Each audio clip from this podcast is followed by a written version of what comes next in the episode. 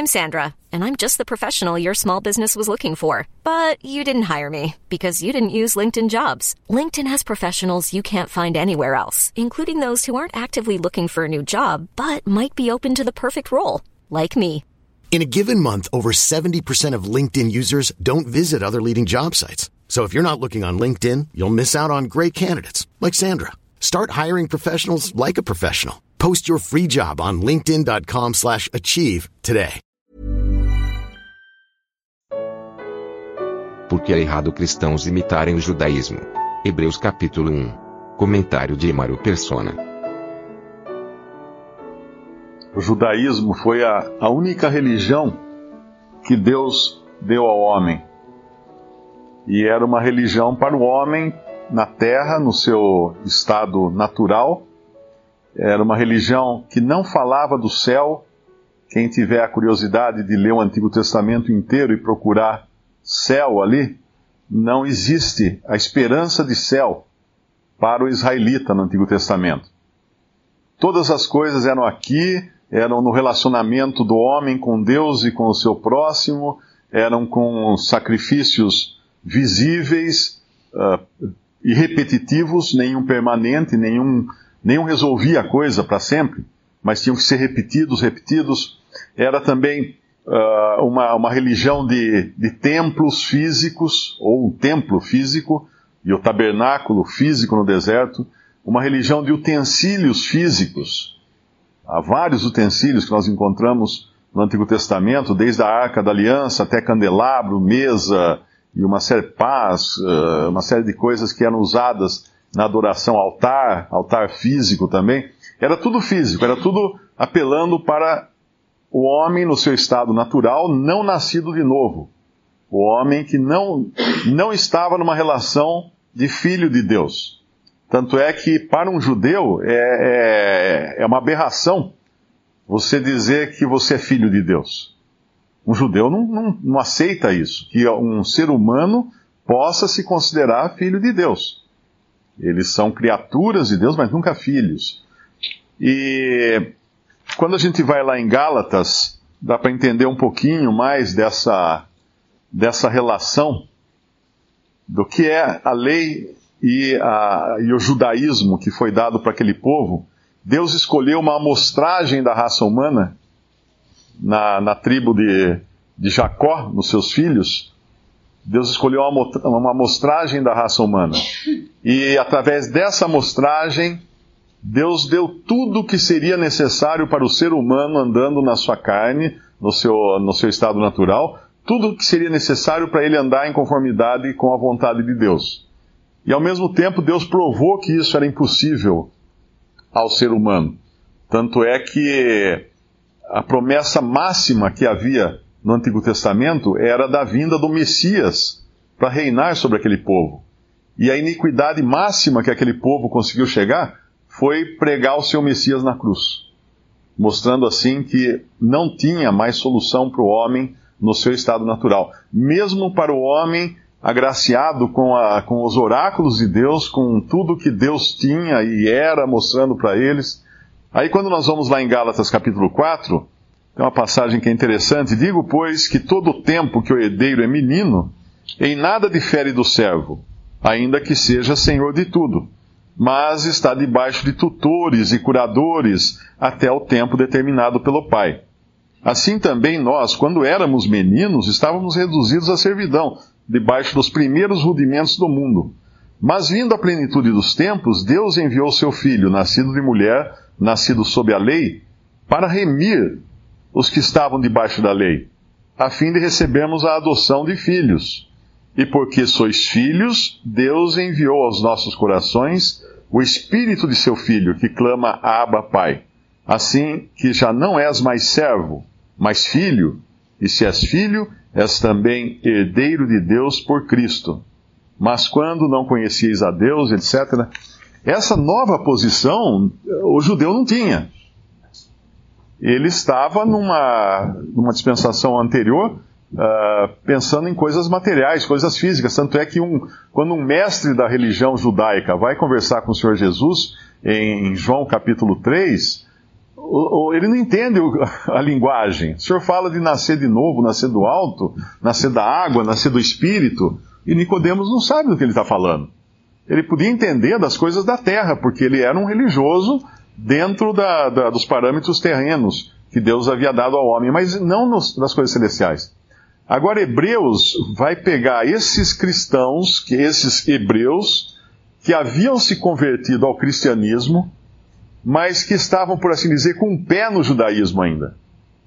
Que não queriam largar o judaísmo. O judaísmo, e, e, é, e a gente até compreende isso, porque se nós entendemos, um judeu, ele não é judeu apenas porque ele tem uma religião uh, judaísmo.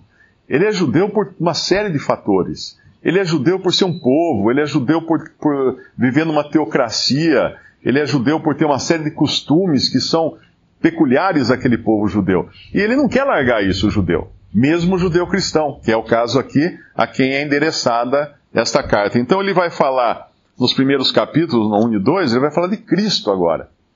Como o irmão explicou, Cristo agora no céu, não mais na terra também. E, uh, Paulo em Coríntios fala assim: a ninguém mais conhecemos segundo a carne, se já se conhecemos a Cristo segundo a carne, já não o conhecemos desse modo. Porque a ocupação do cristão hoje não é com aquele Jesus humilde andando na terra em, em fraqueza, em humilhação. Não, não é esse mais.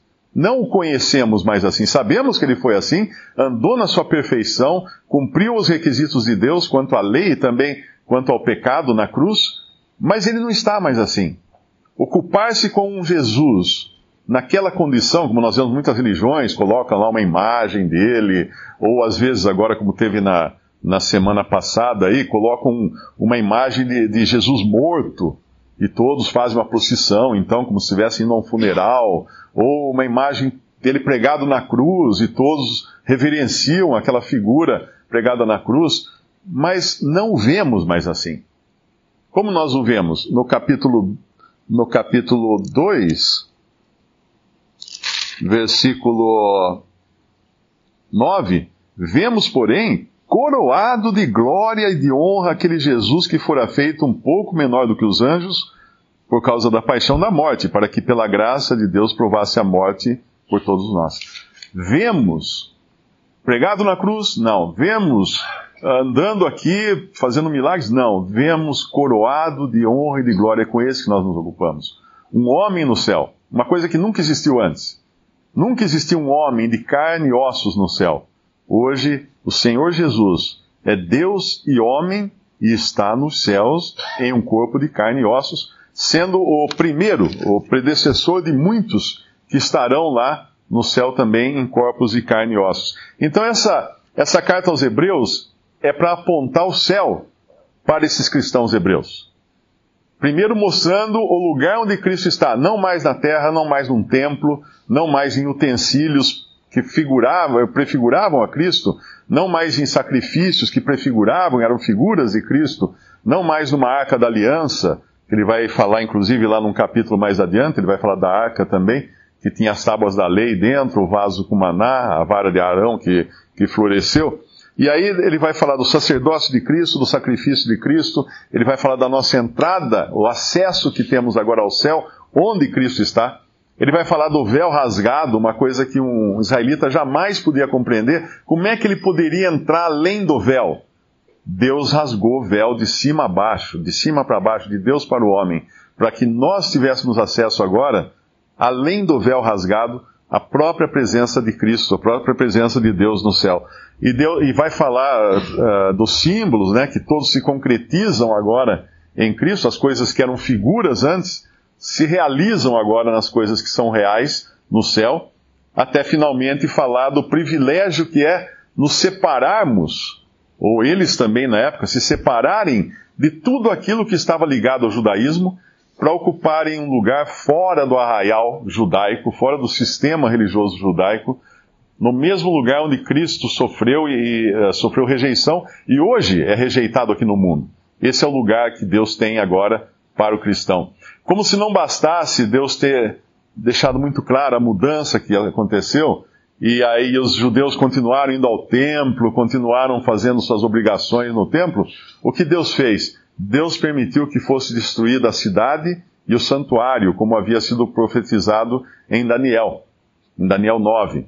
E assim é como se Deus uh, limpasse, quando a gente fala assim que, que nós demolimos uma casa e arrasamos a casa, ou seja, deixamos ela no, no raso, no raso, sem nada. Deus fez isso com o templo. Não, ficar, não ficaram ali pedra, não ficou ali pedra sobre pedra que não fosse derrubada. E o que Deus deixou ali? Apenas o aterro. Hoje, aquele lugar que os judeus vão lá, no Muro das Lamentações, fazem suas orações, é um muro de arrimo, não é um muro do templo, não é uma parede do templo. É um muro de arrimo que segurava o aterro do templo.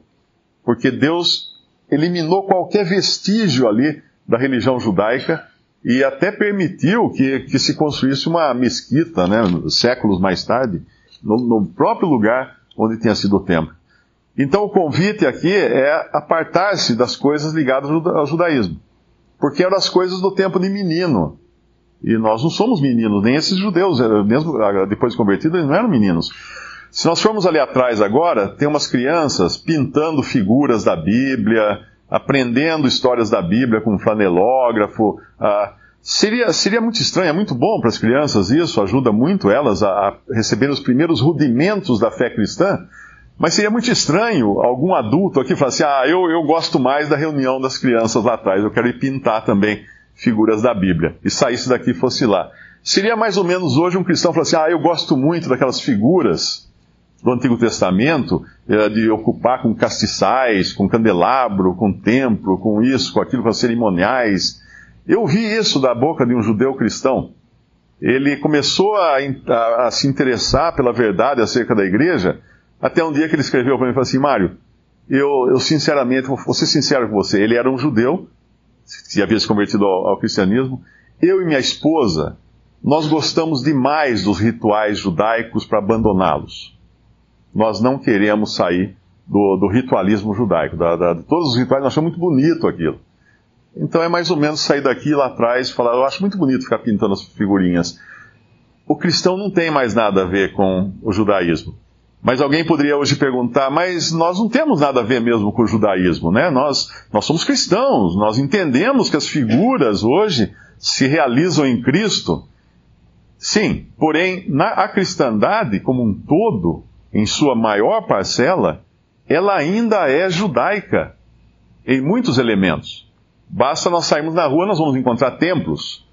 E se nós entrarmos num templo, nós vamos ver que a planta do templo tem mais ou menos os, os, os vestígios do judaísmo, porque tem uma área para o povo, tem uma área para o sacerdote ou para o líder, tem um altar, tem um lugar em algumas religiões que é o Santo do Santo, ou Santíssimo Lugar, onde é, existe um acesso mais restrito, algumas têm até uma grade para separar o Santo do Santo do lugar que o povo pode entrar. Então, tudo judaísmo.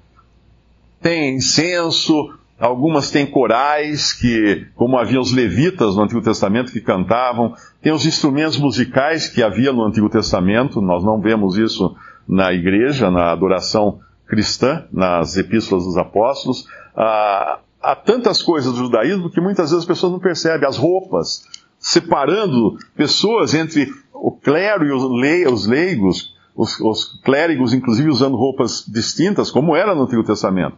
E era muito correto lá, mas hoje não tem mais nenhum sentido aqui. Então o, o, o autor de Hebreus vai tentar chamar a atenção desses hebreus convertidos a, a Cristo do erro que era ficarem ocupando com as coisas de menino, agora que eram filhos, ocupando com as coisas que eram figuras, agora que eles tinham realidade.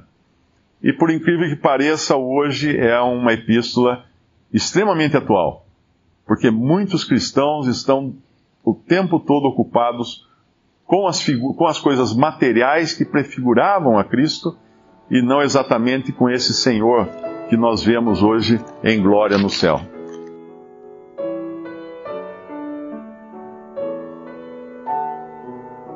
Visite respondi.com.br. Visite também 3minutos.net.